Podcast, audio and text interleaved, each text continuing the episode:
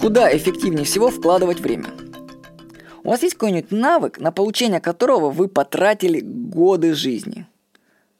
А теперь вопрос, а он вам пригодился?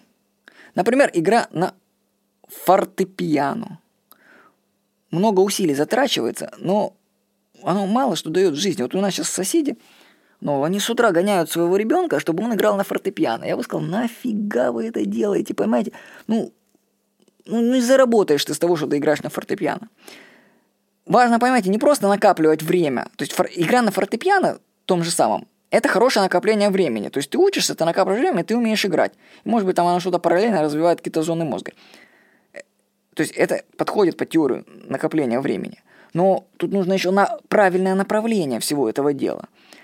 И в этом направлении главные вещи такие. Это, на мой взгляд, уникальность и полезность того, что ты накапливаешь. Например, изучение английского языка, несомненно, это ценное вложение времени. Но проблема в том, что английский язык знает слишком много людей. И этот навык не дает сильного преимущества перед другими. Те люди, кто не знает языка, могут нанять переводчика, заплатить ему денег и легко отыграть упущенное время. Поэтому вкладывать время лучше в то, что не так-то легко и дешево купить вообще потом. Ну, такая аналогия накопления времени из природы. За миллионы лет эволюции каждый вид накопил время в развитии определенных черт своего организма. И сейчас это позволяет живым существам выживать и занимать определенную нишу, ну, за счет того, что они разные все. А человек, как существо, превосходит другие виды в интеллектуальных возможностях, в мышлении. То есть способность думать выделяет нас среди других. Поэтому я считаю, что эффективный способ вкладывать свое время – это развивать навыки своего мышления и читать книги по теме творческое мышление.